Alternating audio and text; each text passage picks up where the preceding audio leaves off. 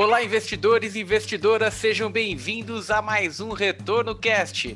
Meu nome é Luiz Felipe Vieira e o petróleo é nosso. E beleza, hein? No, nossa, eu não sei, né? De alguém deve ser, porque da gente tá cada vez menos, né? Meu nome é Felipe Medeiros e eu só tenho que comentar que olha o estado das nossas estatais, né? Meu nome é Danilo Ardengue e eu quero fazer uma intervenção no Retorno Cast. Ai, ai, ai, ai, ai. Intervenção nas frases iniciais, então ferrou. Meu nome é Lucas Paulino e vocês não aprenderam ainda, né?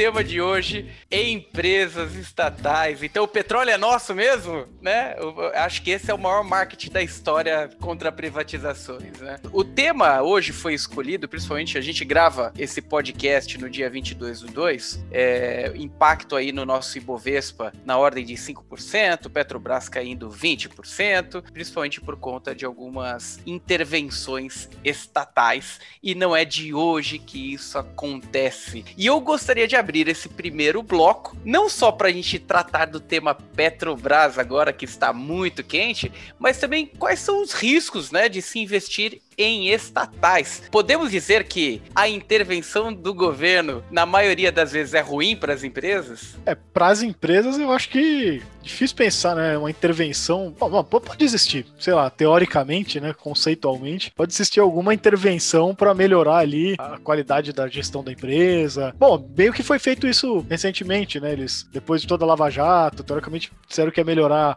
a governança da Petrobras, pipipi, popopopopó. Mas na maioria dos casos que a gente vê na prática mesmo é o contrário, né? É uma intervenção mesmo para prejudicar a empresa como um, um negócio, né? Como uma empresa capitalista, geradora de lucros, papapá, porque os interesses do Estado, né, não são necessariamente é, gerar lucro, né. Mas eu não vou continuar falando aqui, senão vou roubar todo o tema, vou deixar o pessoal opinar também.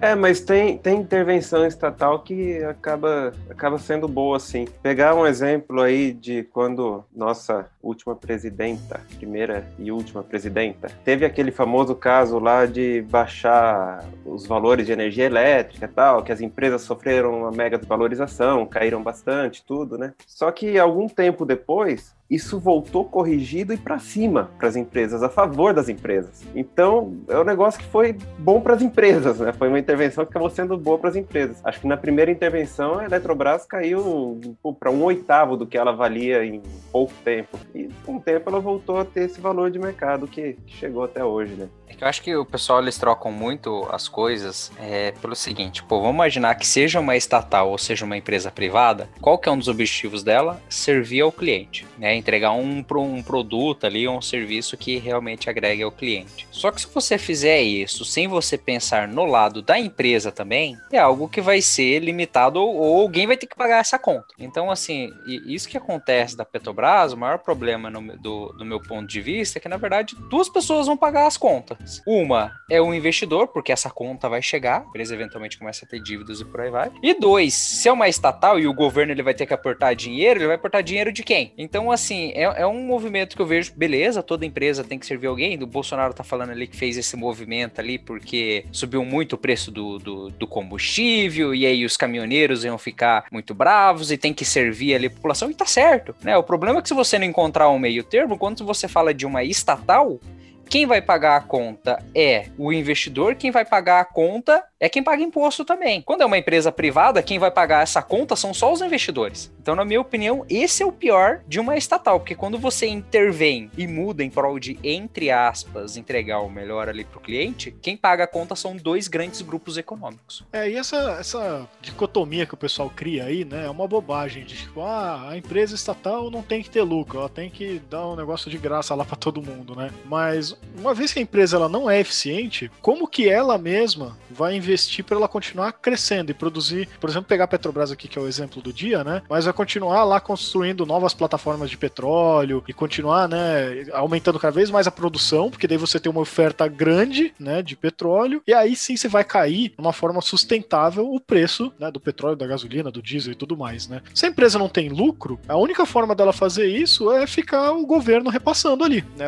Ficar tirando postos para é, sustentar uma empresa ineficiente. E aí o pessoal pode até se iludir e falar: não, mas a gasolina é baratinha. Mas você tá pagando isso do mesmo jeito. Só que agora de um jeito muito pior. Porque se você não anda de carro, se você não usa gasolina, você tá pagando para outra pessoa usar. Que ela tá usando a gasolina baratinha e você não. E tudo isso ainda fica muito mais é, indireto, né? Você não vê da onde tá saindo esse dinheiro. Então é muito pior quando isso acontece via repasse de, de impostos, enfim, o próprio tesouro sustentando a empresa, do que o próprio negócio da empresa em si sustente ela, né? E aí, se você também tem uma empresa que frequentemente vai ter nesses problemas, né? Além da de acontecer o que o Lucas está dizendo de um prejuízo do investidor diretamente no curto prazo, de desvalorizar as ações, por exemplo, né? É, você tem uma empresa que vai ficando cada vez numa situação mais complicada. Por exemplo, se a Petrobras ela tem uma situação onde está tudo muito bem, pegando Petrobras de novo, mas isso vale para qualquer negócio, né? Uma situação de boa governança, de a empresa focada em gerar resultados, aumentando produtividade, tudo bonito, lindo, maravilhoso, e aí ela quer se alavancar e acelerar mais ainda, ela pode emitir debêntures, né? Ela pode conseguir dívida a um bom custo, porque é uma empresa confiável que, que não vai quebrar e tudo mais. Agora, uma vez que você começa a ter intervenções para prejudicar o negócio da empresa e as pessoas começam a ficar em dúvida se essa empresa vai ter lucro e ela vai conseguir pagar os credores, na próxima vez que a Petrobras quiser investir, pegar dinheiro no mercado, ela vai pagar mais caro. E se ela pagar mais caro, vai ficar mais caro para montar uma nova plataforma de petróleo, vai ficar mais caro para produzir aquele petróleo e a gasolina vai ficar mais cara do mesmo jeito. Então é, não existe essa dicotomia. É, no final é meio que uma só um discurso, né? É uma coisa meio estranha se a gente parar para pensar, né?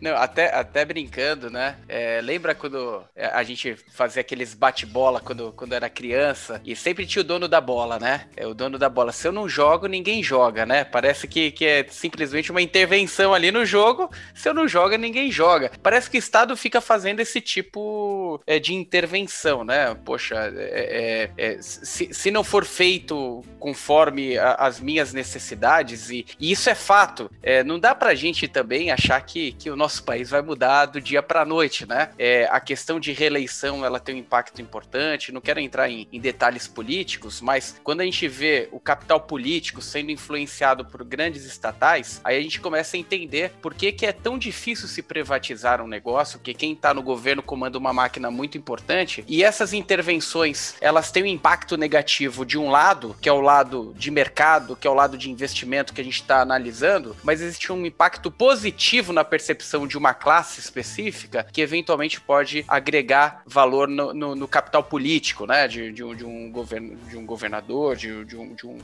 de um executivo, né, que está à frente do, de um país. É, fato é que a, a intervenção, ela, é, ela nunca é equilibrada, né, no, quando, quando, quando a gente fala de, de uma só pessoa, é, um só grupo pensando em uma estratégia específica, né, ela nunca é, é coloca em, em prol todos os stakeholders, né, to, todos os, os, formadores daquele mercado, os interessados naquele mercado, e por isso que muitas vezes os, os vieses são ruins e o mercado enxerga com com, um viés muito ruim, porque você aumenta a imprevisibilidade do negócio, né? Se a pessoa é dona da bola e ela tira a bola quando não tá jogando, não tá em jogo, né? Vai saber quantas vezes ela vai ter que fazer isso ao longo de, de, de uma vida de uma empresa. Será que faz sentido investir numa empresa assim? Por isso que muita gente tá fugindo, sim, de empresas estatais por conta desses movimentos governamentais aí que, que eventualmente acontecem, né? É, e essa é uma coisa assim que, até voltando aqui pro, pro ponto também do investidor perdeu dinheiro, que eu vi um pessoal comentando em mídias sociais, sempre tem essa, essa comoção, né? De tipo, ah, principalmente o pessoal que, que nunca investiu na bolsa e tal, né? Ah, foda-se o acionista, né? O problema dele, o que importa é o que é importante pro país, não sei o que, como se tivesse uma coisa contraditória, né? É, claro que nem sempre o que é bom para acionista é bom pro país e vice-versa. Mas não necessariamente isso é uma regra que vale sempre. E na hora que a pessoa fala assim, ah, dane-se o acionista, ele que toma prejuízo, ela tá pensando que é sempre aquele cara de cartola com um monóculo, assim, fumando o charuto, assim, né? Que é o investidor da Petrobras. Não esquece que hoje no Brasil a gente tem mais de 3 milhões de investidores pessoa física. E que boa parte desses investidores são novos investidores que estão começando a juntar as economias deles. Que começaram agora com o juro na mínima histórica, né? A entrar ali. E não só esse investidor pessoa física, como um monte de fundos de pensão, de previdência, e que aí, meu, você tem milhões é, de, de, investidores é, comuns, pessoas trabalhadoras ali que estão juntando dinheiro todo mês, né? Pra ter uma aposentadoria um pouquinho mais digna. Então, na hora que você causa um prejuízo desse numa empresa, né? Você não tá só prejudicando o banqueiro ricaço que anda de jatinho, né? Você tá prejudicando todo mundo. É, seja nos, no, né, nas causas indiretas que a gente citou ali, de que no final o petróleo vai ficar mais caro do mesmo jeito, ou seja nas causas diretas mesmo do prejuízo do investimento. investimento, né? Eu me arrisco a dizer aqui que, na verdade, quem é menos prejudicado é justamente o, o banqueiro, o ricaço que todo mundo pensa aí, né? É, desses 3 milhões e poucos de contas que tem na B3, mais de 80% não tem nem 10 mil reais de saldo na conta. Então são. Pega que 80% dessas contas são de pessoas comuns que estão ali tentando desenhar um futuro melhor para eles, né? Tentando criar um futuro melhor, porque viver hoje na renda fixa já não dá mais, né? no, no Brasil. Agora, um, um, ponto que, que você chegou a tocar, o, Felipe, a questão de governança, né? A gente sabe que a gente, a gente vem num movimento cada vez mais é, expressivo no cuidado com a governança das empresas, e não só no âmbito de governança de números, né, financeira, mas também no, no, no âmbito social, no âmbito socioambiental, né, vamos dizer assim, é um, é um, é um âmbito mais complexo e mais completo, e realmente está tá, tá se pressionando as grandes empresas privadas a aderirem a esses novos códigos né, de governança corporativa é, e governança socioambiental. Isso é um ponto importante porque, de fato, as empresas, em sua essência, elas têm como essência o lucro. Né? Uma empresa sem lucro ela não existe, ela não gera emprego, ela não sobrevive. Agora, as estatais, por outro lado, é, com esse viés, muitas vezes, é, ideológico e político, dizendo que ah, não vou aumentar o preço porque eu estou pensando na questão social, é, na questão ambiental, e, e joga uma responsabilidade é, que muitas vezes é desvirtuada do propósito é, principal de interesse né, daquela, da, daquela intervenção, sendo que o mercado ele já está participando participando de um processo cuidadoso nesse sentido. As, as, grandes empresas já cuidam desse, dessa questão socioambiental, ao mesmo tempo que visam lucros, e a gente não tem é, esse mesmo cuidado na, nas grandes empresas estatais. Até números muito difíceis de entender em algumas, em algumas especificamente. E a gente, voltando o caso da Petrobras novamente, né? Não faz muito tempo que o, os números da Petrobras eram corriqueiramente maquiados, né? E a gente não conseguia ver de fato quais que eram os números de impactos né, negativos, e a gente está falando de uma empresa listada na Bolsa. É, o que isso pode, pode gerar de impactos negativos né, para quem participa né, de, um, de uma ação como, como a da Petrobras, Banco do Brasil, que eventualmente pode ter uma intervenção. É, e eu acho que essa questão de governança corporativa ela acaba tendo um impacto muito muito ligado às empresas estatais, dado que muitas vezes a, matemática financeira dentro dessas empresas elas não batem, né? Cara, para mim você tocou num ponto que eu acho que ainda tem que evoluir muito, né? Eu, eu não sei se muito no, é, resto do mundo e tal. Eu não tô falando no mercado institucional, mas no mercado de pessoa física mesmo. Que eu tenho a impressão que as pessoas dão pouca relevância pra governança, né? E se você pega lá, é fácil de comparar isso. Você pega lá, tem o IGOV, eu acho que é o de governança, e tem o ISE, né? Que é de sustentabilidade empresarial, que ambos ali, é, o, o, sustentabilidade vai envolver também umas coisas mais parecidas com o ESG, né? E o IGOV eu acho que é mais voltado pra governança mesmo, né? E você compara qualquer um desses índices com o Ibovespa, com o IBRX, esses índices eles valorizam muito mais a, a longo prazo prazo. Porque, de fato, as empresas que estão têm uma boas práticas de governança, né, estão mais preocupadas em ser transparente, em ter um bom, uma estrutura ali societária e de, de, enfim, de gestão e tudo mais, e estão preocupadas com acionista minoritária, etc, etc, etc. Essas empresas elas tendem a se valorizar mais a longo prazo, enquanto outras empresas que não estão preocupadas com isso tendem a ter resultados piores. Então, acho que é muito estranho, né? Eu, eu percebo é, isso porque eu vejo a galera se empolgando com umas IRB da vida que, né, é, talvez é exemplo, contra-exemplo de governança, né? E, e, poucas pessoas falando sobre isso, né? E assim, então acho que concordo com você, cara. Eu acho que governança é uma coisa primordial. Mas só para complementar também que você falou de preocupação com o meio ambiente e tudo mais. A gente para pra pensar nessa história toda da Petrobras, é outra coisa que é completamente contraintuitiva também, né? O pessoal falando que tem que ser o que é bom pro planeta, pro país, pro não sei o quê, e é dar subsídio para diesel, né? Não faz sentido. O mundo inteiro tributando cada vez mais, desincentivando o consumo de combustível fóssil, né? Fóssil, e aqui no Brasil a gente dando desconto pra galera consumir diesel, explorar mais petróleo e tudo mais. Então, nem esse discurso não cola, né? E cara, você trouxe um bom case aí para olhar como não é implicância ali só com o governo e nada disso. Vamos pegar um caso de uma IRBR da vida, né? Que é uma empresa privada, que não teve boas práticas de governança e ainda por cima também maquiou números e começou a contar em verdades como o Warren Buffett ia investir nela. Então, assim, foi uma cascata de coisas de que não são boas práticas de mercado e foi ultra penalizada. A ação tá valendo ali praticamente ali 12, 15% do que ela chegou valendo o preço-alvo dela. Então, assim, eu acho que quando se fala ali, quando você fala de um relacionamento pessoal ali com pessoas, você leva é, é, é muito a sério a questão da confiança. Pra ver, quando você fala de dinheiro, não vai ser diferente, né? Você vai levar muito a sério a confiança, a credibilidade que uma empresa passa. E se por acaso você arranhar isso, você é muito penalizado, como a gente tá vendo aí o caso dessas, é, é, tanto estatais como empresas privadas. Então, eu imaginava ali que ia seguir por um caminho, com muita transparência, confiança que vai ganhando com o tempo, e chega numa canetada e faz qualquer alteração, você vê ali que não tem o mínimo de governança de boas práticas, você perde a confiança. Quando você perde a confiança, você não sabe o que vem pela frente, então assim, sexta-feira caindo 6%, segunda-feira caindo mais de 20% a última vez que eu vi, não me, não me espanta, porque a pessoa não sabe o que mais pode vir pela frente uma vez que ela perdeu a confiança. E acho que o, o principal de tudo ainda é que assim, não é questão só de, ah, eu quero porque quero trocar o presidente, né? Da, da Petrobras, no caso. O presidente ele pode sim indicar uma pessoa para a presidência. Ele, inclusive, está entre uma das atribuições dele ali que ele pode indicar esse nome, né?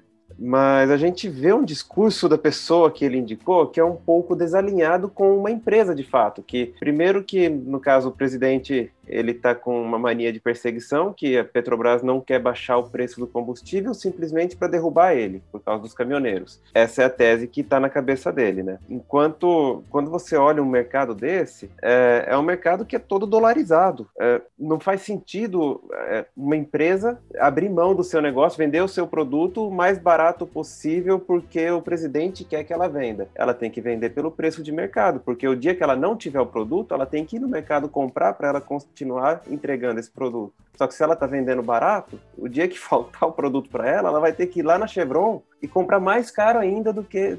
Então, as coisas vão, vão indo para um caminho muito ruim, assim. Não é questão dele ter indicado uma nova pessoa, mas é que essa pessoa também já veio com um discurso populista, dizendo que a empresa tem que servir à sociedade. Enfim, é, cada um tira a sua conclusão sobre. É, ele não está errado que a empresa né? tem que servir à sociedade, mas não é a qualquer custo isso, entendeu? É, e, e muitas vezes você tirar a, a capacidade da empresa produzir riqueza é justamente o inverso de você conseguir auxiliar a sociedade de alguma forma, porque uma empresa que não é capaz de produzir riqueza, que não é capaz de reinvestir, por exemplo, ter capacidade de reinvestimento, ela não é capaz de contratar novos fornecedores, contratar é, novo, novo corpo de funcionários, né?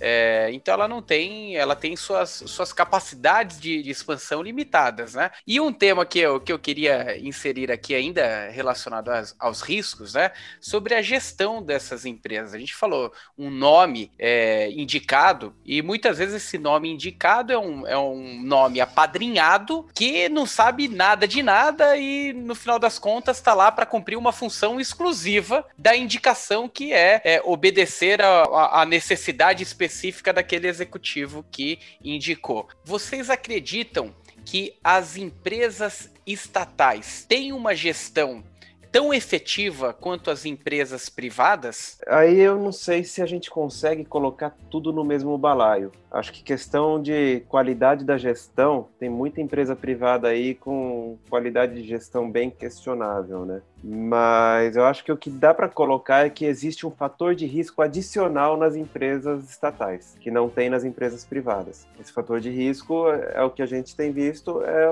o sócio majoritário querer fazer alguma intervenção na empresa. É, isso acontece em empresas privadas também. O problema é que, assim, quando acontece numa empresa privada e o mercado vai lá e pune essa empresa, desconta o valor da cotação da empresa, a empresa perde valor de mercado, aumenta o custo de capital, etc, etc, etc. Na maioria dos casos, o pior que pode acontecer a essa empresa é ela quebrar, sair do mercado e outra começar a assumir o lugar dela. Numa estatal, e o sócio acontece... majoritário é machucado, né? Quando o cai majoritário... o preço das ações dele, o majoritário é bem machucado. E dependendo, dá até cadeia, enfim, pode dar muito problema. Agora, na estatal, não. A hora que acontece esses problemas, o que acontece é que o, o paizão da empresa, né, o sócio majoritário da empresa, vai lá e cobre o, o rombo, cobre o prejuízo que a empresa teve. E ele cobre com que dinheiro?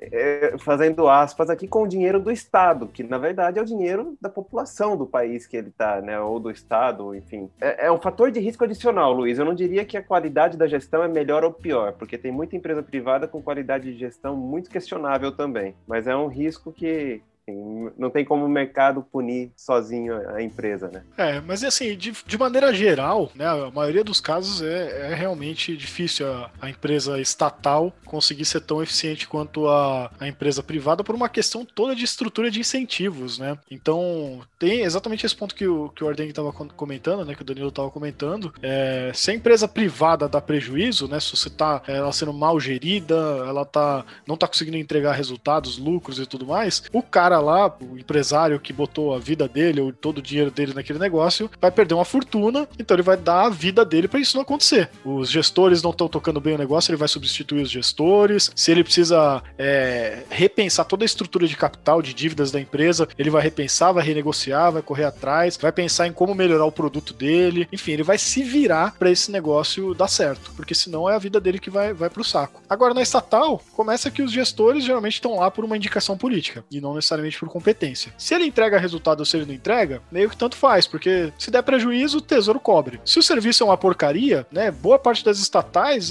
não estão lá por escolha do consumidor, elas estão lá porque é o que tem, né? Tá infeliz, não tem outra opção, né? Ou pior, não é nem uma questão de opção. Muitas vezes você é obrigado a consumir aquilo, né? É, você tem, tem que pagar a taxa ou qualquer coisa que seja daquela, daquele órgão público, assim por diante. Então a estrutura de incentivos toda faz com que né, a coisa já não, não seja muito voltada para ter eficiência. Né? A própria estrutura de, da profissão mesmo, né? De todo aquele negócio de plano de carreira. Aí a pessoa que só é demitida se, nossa, se for pega assaltando a própria empresa, porque às vezes nem assim o cara sai, né? Então eu, eu diria que é muito difícil mesmo uma empresa é, estatal conseguir apresentar resultados de, em termos de eficiência tão bons quanto privadas. Mas isso não quer dizer que uma empresa estatal não pode ser lucrativa e não pode ter bons resultados. Só que por conta também desse ponto que o Danilo falou de que você tem um, um risco né, embutido muito maior nas estatais, o investidor também cobra isso, né? Ele cobra o preço dele. Então, assim, você pega o setor bancário, por exemplo, que é um setor que a gente vê aí lucros astronômicos, bilionários e tal, e você pega o, o, o múltiplo ali, mais comum que o pessoal olha, que é o preço-lucro, né? No Banco do Brasil é metade do que é o, o múltiplo de um Bradesco, de um Itaú, né? Então o investidor está disposto para o mesmo lucro que as empresas têm, ele vai pagar metade do valor no Banco do Brasil do que ele pagaria numa, no Itaú e no Bradesco, tendo exatamente o mesmo lucro. Por quê? Porque amanhã pode ter alguma sacanagem, tira o cara que tá indo bem, bota o outro porque é político, que vai usar a empresa para fins eleitoreiros e assim por diante. Então o investidor vai cobrar esse preço. E aí na hora que essa empresa precisar emitir dívida no, no mercado, né, ou emitir novas ações, etc. Bom, a gente já falou sobre isso, né? Então no, no final das contas, como a gente está tratando nesse primeiro bloco, é, principalmente as questões relacionadas ao risco é, de se investir nas estatais, a gente pode dizer que a estatal, tendo esse risco adicional, ela tem um risco a mais do que seus pares no mercado privado. Então, se eu for comparar uma empresa que está sendo gerida pelo, pelo Estado e uma empresa com gestão privada, vamos dizer que a empresa estatal ela tem um risco a mais ali que o investidor tem que ponderar na hora de fazer a sua estratégia de alocação, certo? E é muito também isso é do histórico, né? Pô, vamos pegar um exemplo aqui, como que o histórico é importante. Vamos olhar a Argentina. Por que que ela tem uma taxa de juros tão alta? Porque os investidores já sabem já que ela tem histórico de dar calote. Né? Então, assim, e, e o duro que isso leva anos para se construir com essa questão da confiança, né? Inclusive, quem pegar aqui o quem pegar o último podcast que a gente fez, falando do último não, né? O podcast que a gente fez falando o que esperar para 2021, a gente até comenta lá que uma vez por ano, pelo menos, acontece alguma coisa inimaginável no Brasil que você não poderia prever, mas que vai acontecer. Então, isso está implícito dentro do histórico. Então, assim, o meu receio é que começou cedo, né? Já começou em É fevereiro. falar, é, esse ano acho que não vai ser só uma vez, não. Então, assim, muito provavelmente vai acontecer mais. Então, assim, no mínimo uma vez por ano acontece um fato ali. Isso é histórico. Historicamente, pode acompanhar no Brasil. O único ano que não teve isso foi 2019, né, que foi o baú. Mas 2020 veio para compensar e arregaçar, arregaçando com tudo. Em defesa do Brasil foi no mundo inteiro, né? Mas é, é, é histórico, né? Então, o investidor ele acompanha esse histórico e ele fala: não, eu quero um prêmio para esse risco, que é historicamente ele acontece.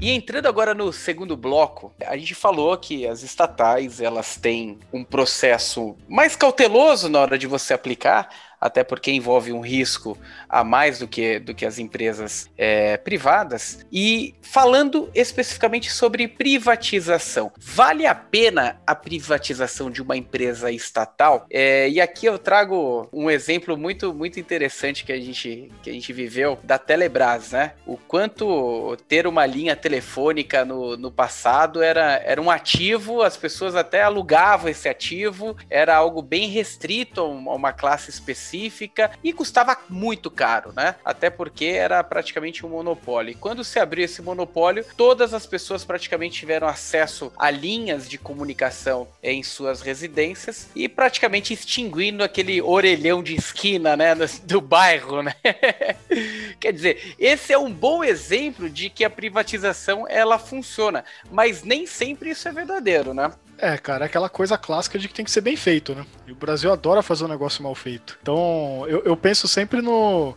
Nossa, esse episódio aqui é pra gente ser ou amado ou odiado, né, cara? Eu já tô, já tô imaginando o que, que a galera vai xingar a gente, né? Já xingou no começo e daqui pra frente só vai piorar, né? Mas, é... Assim, um exemplo simples que eu penso nesse negócio de privatização é andar nas estradas de São Paulo e andar nas estradas do Paraná. Que o Danilo e o Lucas também, eles são paranaenses, né? Então eles já andaram nas duas. O Luiz, eu não sei se ele já foi pro Paraná. Mas é, é bizarro. Aqui em São Paulo você anda. É... E o pessoal reclama pra caramba aqui em São Paulo, né? E não tô defendendo nada aqui, mas pode reclamar, não tem problema. Mas aqui você anda numa Bandeirantes, quatro pistas, tapetão, maravilha de, de negócio, né? E paga lá, hoje acho que tá pagando 8, 9 reais por pedágio. Né? Aí você, principalmente quando a gente vai para Maringá, é, que é a cidade de origem do Lucas e do Danilo, a gente pega Castelo Branco também, que é outro tapetão, maravilha de pista, vai numa boa. Acho que o pedágio é até mais barato que, que acho, sei lá, deve ser 5, 6 reais. Faz tempo que eu não pego lá, mas, mas é até mais barato que na Bandeirantes, eu acho. É mais alto? É mais alto? Tá. Mas é, acho que, é, acho que é perto dos 10 reais, então, né? É, e aí você entra no, no Paraná, você pega uma pista simples, e aí o primeiro pedágio, acho que pega ali logo depois do, da, da, da, fronteira dos estados ali, já é acho que tipo quase 20 reais o pedágio numa pista simples.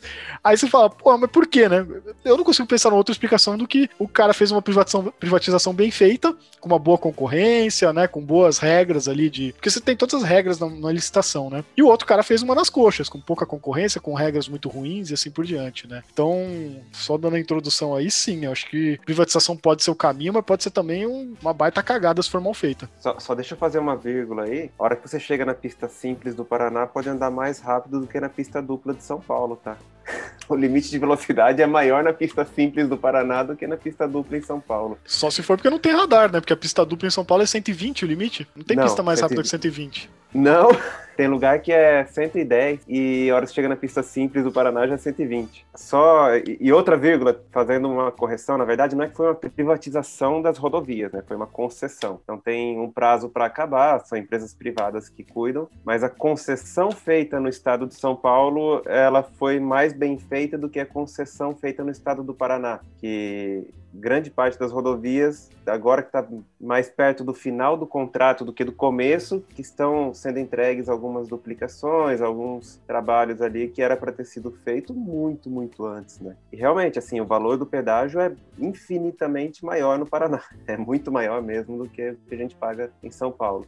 E esse ponto é bem importante também, cara. É, putz, agora eu não vou saber comentar todos os detalhes, mas quem acompanhou é, as tentativas de privação, privatização recentes, né? É, nem agora falando desse último governo do, do, Bolsonaro, mas eu acho que teve um pouquinho no final do, do, governo da Dilma, acho que teve um pouquinho de problema também no do Temer, né? Que se você não faz uma regra interessante também, uma regra bem feita para abrir a concorrência, ninguém vem, ninguém se interessa. Então, teve ali, o pessoal tentou leiloar campos ali de exploração de petróleo e apareceu só uma empresa, né? Né? Aí claro que você vai ter um negócio horrível, porque você não teve concorrência. E aí, pô, fora... que ajustar, ajustar aquele lá do, dos aeroportos, né? Que também não tava, não tava bem desenhado, né? Então não adianta querer só fazer, não, eu vou fazer um negócio aqui, vou canibalizar o empresário, ele que se dane. O cara não vai aparecer, não vai botar dinheiro e pronto. Você não vai ter a obra que você precisa, não vai ter infraestrutura, né? Aí a gente tem o país que a gente sabe, né? Que estrada não chega a lugar nenhum, não tem, rodo... não, não tem ferrovia decente, né? País continental e a gente tendo que levar as coisas de caminhão na estrada de terra, né?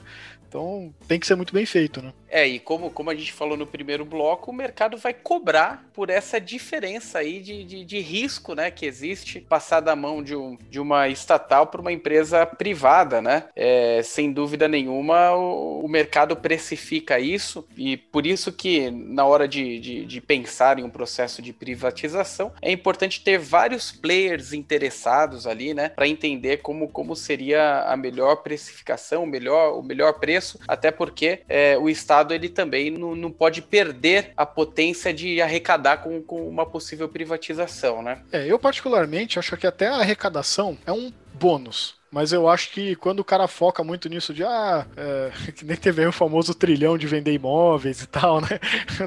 cara, vou, vou levar uma surra nesse negócio. Mas enfim, é, o pessoal, eu acho que a parte do, do vou, vou pagar a dívida pública vendendo empresa não é muito foco, né? Porque é uma coisa, uma coisa é fluxo, outra coisa é, é estoque. Então não adianta você ter um fluxo de déficit recorrente todo ano, e aí você vai vender empresa para cobrir a dívida, porque a dívida vai continuar crescendo. Então eu não acho que o grande o, a grande importância das privatizações está tanto na geração de caixa. É claro que é um bônus, é interessante, vai resolver ali no curto prazo e tal. Mas o, o mais importante, e que a maioria dos economistas hoje em dia, de, assim, mais mainstream, vou colocar assim, né? Pra, também não, não dá para dizer todos os economistas que também só treta economista, ninguém concorda com nada, né? Mas que defendem negócio de privatização, é que o, o Estado ele não tem que ser empresário. Principalmente ser empresário em setores onde o capital já tem interesse. Né? Por que, que você precisa de um banco público? Sendo que, o banco, todo o capital já está interessado interessado em, em, fazer, né? Tudo máximo você pode ter uma estatal num negócio realmente importante que não tem capital privado interessado. E mesmo assim tem que ver se vale a pena, se faz sentido, se justifica o dinheiro público que você vai colocar ali para fazer aquilo. Mas mesmo assim tem, tem setores que o governo ele só tem prejuízo. Você pega lá o Correios, por exemplo, né? Os caras ainda detonaram o fundo de pensão dos Correios, os próprios funcionários estão tendo que arcar com rombo, né? E é um negócio que tem interesse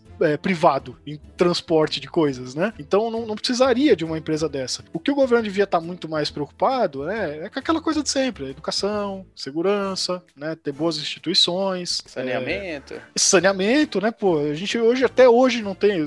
Eu vi alguém postando de sacanagem esses dias, né? A gente, os caras estão indo pra Marte e a gente ainda não conseguiu levar saneamento básico pro, pro brasileiro, né? Então, Só metade da população não tem saneamento. Exatamente. Então é nisso que o governo tinha que se preocupar. Então é por isso que faz. Esse eu acho que é o argumento mais, mais forte da privatização. Colocar o, o dinheiro e os, os recursos né, o foco do governo no lugar certo. Empresa tem bastante gente no, no mercado privado interessada em fazer já, né? Esse, esse, monte de empresa estatal, eu fico imaginando, né? Aquele açougue que vende brinquedo para criança e calcinha, né? Tipo, Mas o, o, eu gostei de uma coisa que eu vou fazer uma reexplicação de um negócio que ele falou agora com, com um paralelo com o futebol. Ele falou do São Paulo Futebol Clube vende jogadores por milhões e milhões, é um dos times que melhor vende jogadores, mas não é receita recorrente, não é aquele, aquele resultado que vai fazer a empresa, né, o clube continuar crescendo. O que faz o clube continuar crescendo é dar alegrias ao seu torcedor, levar o torcedor ao estádio, que não dá para levar em momentos de pandemia, fazer o torcedor comprar coisas do time, fazer o torcedor até colocar dinheiro no time, se, sei lá, o time quiser abrir capital, fazer alguma coisa. Mas o que eles têm feito é vendendo um ativo do, do clube clube, que é o jogador de futebol, antes dele valer muito mais, antes dele, dele crescer, né? Antes e... do IPO. Antes do IPO.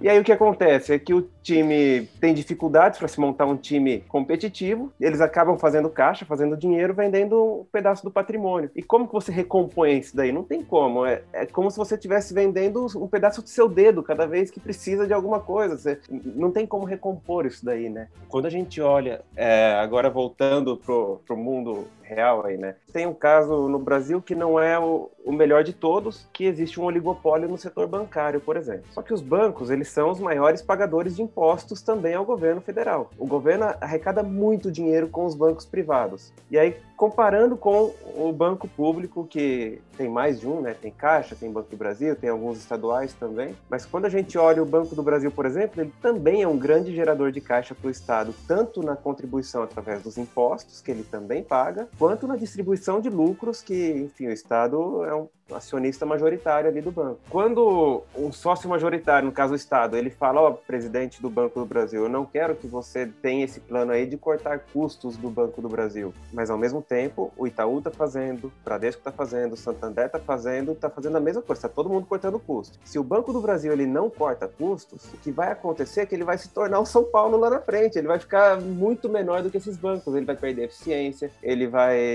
vai gerar menos resultado para o governo, e aí, sei lá, se pensar em privatizar lá no futuro, talvez vai ser muito pior do que se tivesse privatizado hoje, por exemplo. A empresa vai perdendo muito valor de mercado. É, é realmente complicado. É isso, é só deixar Não, vocês até, até uma, uma questão legal. No segundo mandato do governo FHC, uma das instituições que foi bastante trabalhada para ser privatizada foi a Vale, conhecida como Vale do Rio Doce, né? E o mercado, lá em 97, bateu muito no preço de venda de uma estatal como a Vale, da época chamada Vale do Rio Doce, é, que foi vendida por 3,34 bilhões de dólares. O mercado é, acreditava numa precificação que podia chegar a cinco vezes mais do que o que foi vendido. Mas de qualquer forma, foi autorizado o processo, realmente a empresa ela foi privatizada. Só que o que acontece? Um ano depois da privatização, a Vale do Rio Doce, que é, alternava né, os seus resultados entre balanços positivos, negativos, e olha que era na época a maior mineradora do mundo, né? Ela aumentou o seu resultado, o seu faturamento em 50% no ano seguinte, dessa disposição de privatização e a empresa se modernizou, a empresa realmente avançou, aumentou sensivelmente a quantidade de, de, de empregos efetivos, gerando, agregando valor, e hoje essa empresa que a gente conhece aí está é, tá entre as principais mineradoras do mundo e com capital 100% praticamente privatizado, né? Será que hoje ela paga esse mesmo valor em imposto por ano que ela foi comprada lá atrás? Ah, possivelmente. O... Tem o trabalho de fazer a gestão e se preocupar com outras coisas do governo? Exatamente. O que, o que isso agregou não, não só para a sociedade em si, porque com certeza é, é uma empresa que reinvestiu no, no nosso país em, em, termos de tecnologia, em termos de, de, de, avanços na qualificação de pessoas, né? aumento da produtividade, empregabilidade e também o, o retorno que tem para o governo através de impostos, sem dúvida nenhuma. Hoje a Vale negocia diariamente, em média, um valor de 3 bilhões de reais. Por dia, putz. Por dia. Caramba. É, o valor de mercado dela tem 500 500 bi. Mas é, aí tem, tem outros pontos, né, Luiz? A gente fala de eficiência, privatização, a Vale como um case bem sucedido. Teve os acidentes recentes, por exemplo, né? A Vale hoje ela não é uma empresa de dono, ela é o que se diz um corporation, né? Uma corporação ali que, enfim, os sócios que estão ali não tem nenhum sócio que é gigante comparado com os outros sócios. Se ele quiser vender uma participação, tal, dependendo do acordo de acionistas, ele pode negociar essas participações. Enfim, tem algumas regras assim.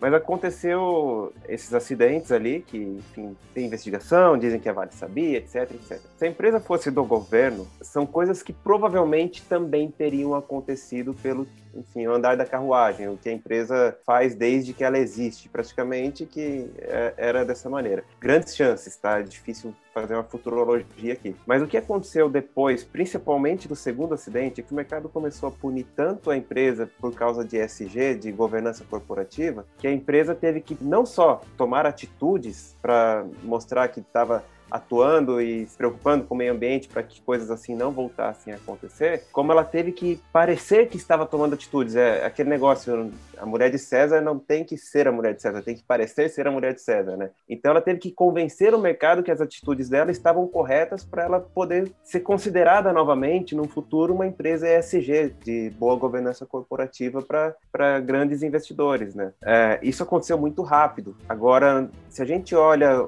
o, o, nível de reação de uma empresa que presidente ou, enfim, as pessoas que estão comandando a empresa não têm autonomia para tomar decisões. Por exemplo, o presidente do Banco do Brasil querendo cortar custos do Banco do Brasil. Se ele não tem autonomia para fazer isso, a, a gente acaba minando o valor da empresa, acaba diminuindo muito o valor da empresa. E basta ver hoje o que aconteceu com a Vale, né? O mercado puniu muito ela naquele, nesses acidentes todos que aconteceram e, e ela está bem próximo de ser o maior valor histórico, sendo negociada ali em valores absurdamente altos. É. E até voltando para a questão da, da, de privatizar ou não privatizar, né? Para mostrar como o cenário, para não parecer que a gente é só penteiro aqui, só ficar reclamando e tal, mas para mostrar como o cenário do Brasil é meio bizarro e anormal, né? Eu peguei aqui é, rapidinho aqui dados que são um assunto muito discutido no Brasil, né? Mas por que será? Então saiu aqui um, uma matéria do, do Estadão, tá? É, em 2018, a fonte pela FGV, né? É, e dados da OCDE. De todos os países da OCDE, o Brasil é que tem o maior número de estatais. Mas maior quanto, né? O Brasil tem 418 estatais, aí entre estatais federais e estaduais, é, dá esse, esse montante todo aqui. É, o segundo país que tem é, é a Hungria, país aí, acho que ninguém conhece por ser um super país aí de exemplo, né? Que tem 370. Aí se a gente vai pegar países desenvolvidos, a gente pega ali, pô, uma Alemanha que tem muito, tem 71, né? Portugal também tem bastante, tem 84. Se desse pra uma França, já vai para 51, né? Um Canadá, 47. Aí não tô nem dizendo um país ultraliberal que não tem nada, né? São países aí que a gente conhece que são países é, com o estado do bem-estar social, né? Esqueci agora o termo em inglês, mas bem forte, ou seja, são países que são voltados também, tem um estado forte, não são países com estado pequeno. Aí se você vai já mais para países como os Estados Unidos, tem 16 estatais. Reino Unido também. Japão tem 8, Suíça 4. Então olha como é bizarro o tanto de estatal que a gente tem aqui. Para quê? Isso, né? Um país ainda pobre, né? Um país subdesenvolvido. Não faz sentido. E pegando aqui um outro dado aqui também de um boletim de finanças da Secretaria do Tesouro Nacional, isso do ano passado, tá? De 2020, é, mostrando que é, aqui ele pega um, um, número um pouco diferente, né? Mas o mais interessante é em termos relativos, que ele mostra que 43% das empresas declaradas pelos estados, né? É, aí acho que aqui são só as empresas estaduais, né? Não contas as federais, elas são dependentes. Ou seja, né? São empresas que não se pagam, são empresas que precisam ficar sugando dinheiro público dos impostos. Então, em vez do. Quando a gente fica pedindo, ah, tem que ter mais investimento em saúde, tem que ter mais investimento em educação, mais investimento em segurança, saiba que parte do dinheiro que poderia estar indo para esses lugares está indo para pagar, às vezes, uma empresa que fabrica chip, né? Empresa que fabrica. Eu não sei se ainda existe, mas tinha uma empresa que fabricava camisinha. Por que, que o Estado tem que ter uma, uma empresa desse tipo? Então, só para ilustrar aí o, o quão bizarro ainda é a situação do Brasil, porque até agora a gente não privatizou nada, tá? E eu acho que esse, esse tema de privatização ficou muito claro a dificuldade que a gente tem é, de endereçar temas como esse que são sensíveis para o meio político, né? A gente começou o governo é, do Bolsonaro com a, algumas ideias do, do, do, corpo executivo, principalmente do Ministério é, da Economia, é, de uma sequência de privatizações e no final das contas quem estava encabeçando esses projetos até saiu do governo, dada a dificuldade que era endereçar isso e eles viram que não tem interesse algum do meio político em, em endereçar temas mais sensíveis de, de privatização. Então, apesar de ser um tema relevante e importante, é, não é um tema que a gente deve ver solução, pelo menos não no curto e médio prazo, né? É, eu acho que todo mundo contava com isso, mas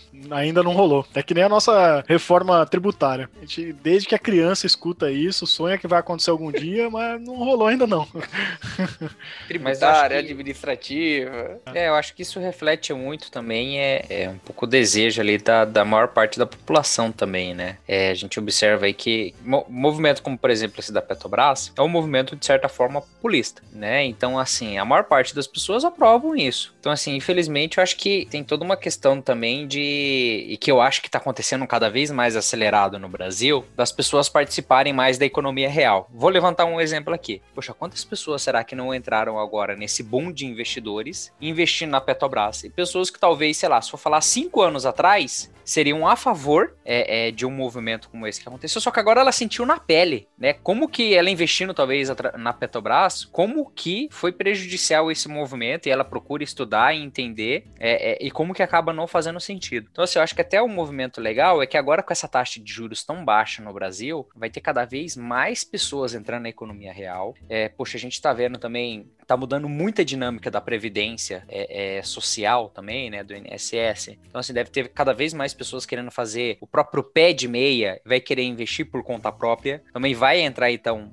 investimentos financeiros. Então, assim, eu vejo que beleza, eu acho que hoje a gente tá tendo esse gap aí que tem muita gente que não sabe o que tá rolando ainda e, de certa forma, é a favor ali, de alguns movimentos ali que não são nem um pouco vantajosos para a empresa. Mas quanto mais pessoas entrarem investindo no mercado financeiro, seja para fazer a própria reserva, é, é para aposentadoria, ou seja porque não tá mais querendo deixar em, em poupança ou algo do tipo, mais as pessoas vão se conscientizar. Mas isso é um negócio que leva décadas. Não sei quanto tempo que vai levar esse movimento para acontecer. Nesse curto prazo, as empresas, eu não sei. Eu, eu como investidor, vou preferir ficar fora de estatais, né? Então, acontecendo um movimento desse só fortalece ele, poxa, eu quero ficar fora de estatais. Não é um problema que tem uma resposta rápida, certa, vai levar alguns anos para ser respondida. Enquanto isso, eu vou preferir ficar de fora. É por isso que o pessoal também, e a gente aqui também, né, fala para diversificar. E não só diversificar em setores e empresas, mas em regiões, geográficas também, né? Então, o Brasil ainda tem muito que caminhar para ser um país desenvolvido, né? Tem instituições aí realmente fortes, né, que sejam transparentes e que funcionem, né? Que é um dos, uh, dos best-sellers aí que falam sobre por que, que as nações fracassam, basicamente fala sobre instituições. O Brasil está muito longe disso. E aí é esse problema que a gente tem, né? Intervenções, mudança de regra no meio do jogo. Fica difícil de confiar. Então, invista no Brasil, mas diversifique também. Coloca aí sua poupança em outros lugares, né?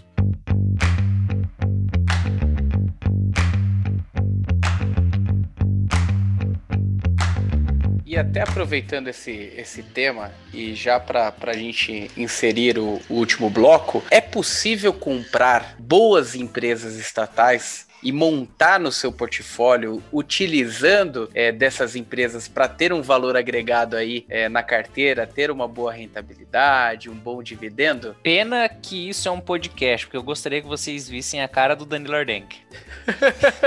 é, é, porque eu vou responder o diferente de vocês, provavelmente. Primeira resposta é óbvio, eu não sou economista, mas eu aprendi convivendo com alguns aí, é o famoso depende, né? Dependendo do preço que a empresa está sendo negociada, eu tenho sim algumas estatais na minha carteira que, que eu comprei, inclusive no auge da crise em 2020, e hoje eu fui ao mercado também, fiz umas compras ali. Erdeng, eu na sexta-feira comprei Sanepar, cara, estatal Parabéns. do Paraná.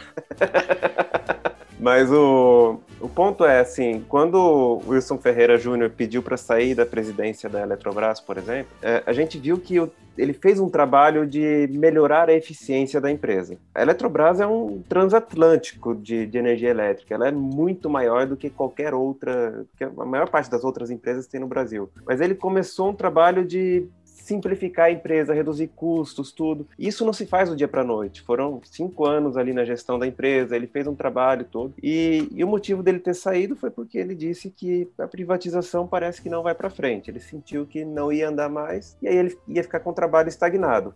É, o mercado puniu muito a empresa nesse dia, por exemplo. A empresa chegou a cair 8, 10% no, no dia da renúncia dele. É, só que a empresa continua lá. Ela é uma empresa com, que está sendo negociada, por exemplo, a 0,6 o valor patrimonial, com um grande desconto sobre o valor patrimonial, diferente de qualquer outra empresa de setor elétrico, tá? Todas as outras, elas, todas não, a grande maioria é negociada acima do valor patrimonial porque elas são muito eficientes em pagar dividendos e enfim, gerar retorno para acionista. Então acaba abrindo uma oportunidade de compra que quem pode cair mais, com certeza pode. E, e hoje ela voltou mesmo preço de quando o Wilson renunciou, por exemplo. Eu vejo que tem uma margem de segurança muito grande pelo tamanho dos ativos que a empresa tem e pela eficiência que foi construída nesses últimos cinco anos. Pode mudar? Pode. Aí a gente tem que acompanhar a nova gestão se ela vai começar a tomar decisões no sentido de começar a, a transformar a empresa num grande transatlântico novamente, que é o que ninguém quer. A gente quer que essa empresa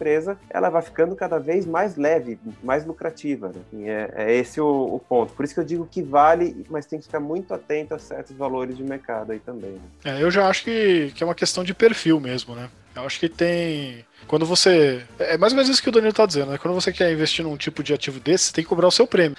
Você tá correndo um risco maior de que vai ter intervenção, que vai ter mudança de regra do jogo e tal, você vai cobrar o seu prêmio. Então pode ser um ativo interessante, porque você compra ele mais barato, né? Com uma margem de segurança, que nem o Danilo colocou, né? É, recebe um prêmio maior e vai melhorar ali o, o retorno do seu, da sua carteira. Mas você não recebe isso de graça. Você está correndo esse risco aí de tudo que a gente falou ao longo do episódio, né? É, eu já sou um perfil diferente do Ardeng, né? Eu gosto bastante de olhar para a governança. Para mim importa muito. Então não é, eu sou mais do time do Stuberger lá que fico de fora de estatais, né? Mas é perfil. Se não, não tivesse perfil, todo mundo investia na mesma empresa, né? Mas, mas acho que não é nem questão de governança, cara. Tipo, uma empresa dessa, ela, ela tem governança. É que tem um problema que tem o sócio majoritário que ele pode fazer alguns tipos de intervenções. Mas as empresas privadas também, em alguns casos, têm os sócios majoritários que também podem fazer intervenções. Agora, o ponto é que é, ela tem governança, só que eu acredito que ela tem uma margem de desconto, uma margem de segurança que aos preços que eu consegui comprar algumas ações que eu tenho, eu acredito que faz sentido. E até a própria Sanepar que o Lucas comprou, eu não acho que. E não é recomendação para ninguém, tá, gente? Hoje a Petrobras foi negociada a quatro reais, acho que não sei quanto que caiu ali, chegou a ser negociada a quatro reais. Mas o que acontece é que você tá vendo uma Peraí, empresa. Chegou isso tudo mesmo?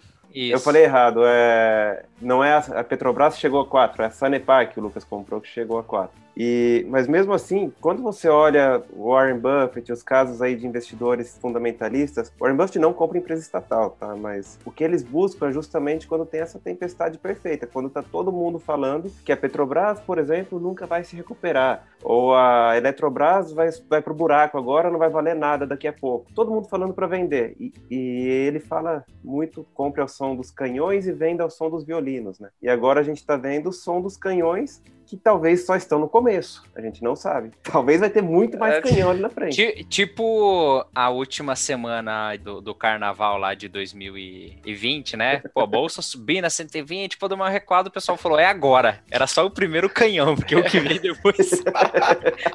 Cara, mas, mas é importante isso que a gente que a gente está debatendo, porque não existe o certo e errado. Inclusive, existe... eu, eu me contradizi, porque normalmente eu não entro em estatal, e eu entrei na sexta-feira. Que bom, eu lembrei de novo porque que eu não entro em estatal. não, mas é, é importante esse, essa temática para mostrar é, a questão de realmente diversificar o portfólio, né? É, o que a gente, quando a gente fala de investimentos, a gente não fala de uma corrida de 100 metros, e sim daquela maratona, né? Aquele ganho no longo prazo, é, e renda variável não tem como a gente, a gente acertar é, o preço do ativo em seguida, se vai ser é, tendência de alta ou de baixa daqui um dia, dois dias, cinco dias né? A gente tem como, como estabelecer certas premissas para a gente tentar acertar é, o alvo aí no, no médio, longo prazo, dentro de uma estrutura bem diversificada. E fazer comparativos de ações com, com players comparáveis no mercado, com concorrentes, é uma boa alternativa de você ver se o preço está bom e qual é o tamanho do prêmio que você tem que colocar ali, dado o fator de risco extra de você investir numa estatal, né? Então comparar com os pares também é uma boa, uma boa alternativa no momento de você aplicar em uma estatal. Mas sempre lembrando, empresas estatais, a gente corre o risco, como o que aconteceu aí na Petrobras no dia de hoje, totalmente inesperado, que aconteceu no final de semana, mas é o que a gente tem como, como risco aí para esse tipo de, de portfólio. Se você gosta de empresas estatais, pense sempre no longo prazo e diversifique bastante seu portfólio, mas não deixe para trás aí as empresas que não, que não tenham participação de, do, do Estado, né, intervenção do Estado. É, acho que até completando isso daí, Luiz, o principal ponto é, primeiro, antes de investir em qualquer coisa, não vai pela dica. Primeiro tenta conhecer, conhece aquilo que você está fazendo, saiba ou confie na pessoa que está te ajudando. É, mas durma tranquilo com seus investimentos, sabe? É, aquele trader, por exemplo, que, sei lá, dormiu comprado, alavancado em Petrobras na sexta-feira, ele não dormiu esse final de semana. Hoje ele está estressado, ele está perdendo muito dinheiro e talvez alguns fundos estão assim, alguns gestores estão assim também. Quando você monta uma posição que ela pode te tirar o sono em algum momento, isso não vale a tua saúde, não vale. O dinheiro não compra a saúde, não compra essas coisas, sabe? Então, saber o que você está fazendo e cuidar de você primeiro, da sua saúde primeiro, é mais importante do que enfim, fazer qualquer coisa para ganhar dinheiro no mercado financeiro, sabe? Não queira enriquecer no curto prazo, né? É isso aí. Senão vira cassino, né? O que a gente viu ano passado de altas tão fortes não é algo replicável, né? Então, para resumir, é importante a gente revisitar essa questão dos riscos de se investir em estatais, né? É, identificar qual que é o prêmio de risco que você está disposto a colocar para investir em uma estratégia como essa e uma questão que a gente sempre aborda aqui, diversifique seu portfólio para para não correr os riscos aí de eventos como esse que aconteceu hoje, no dia 22 do 2. O podcast você vai ouvir no dia 24, mas a gente gravou aqui bem no dia do evento aí da Petrobras. E também eu reforço aqui as nossas mídias sociais para você que nos seguem aqui no nosso Retorno Cast. Temos também o YouTube com youtube.com/barra mais retorno, o Instagram no arroba mais underline retorno, o Telegram, o link aqui na descrição desse nosso bate-papo e o e-mail para dúvidas e sugestões retornocast@maisretorno.com. Obrigado pessoal, até a próxima. Valeu pessoal. Abraço. Não xinga muito a gente, hein? Você ouviu Retorno Cast.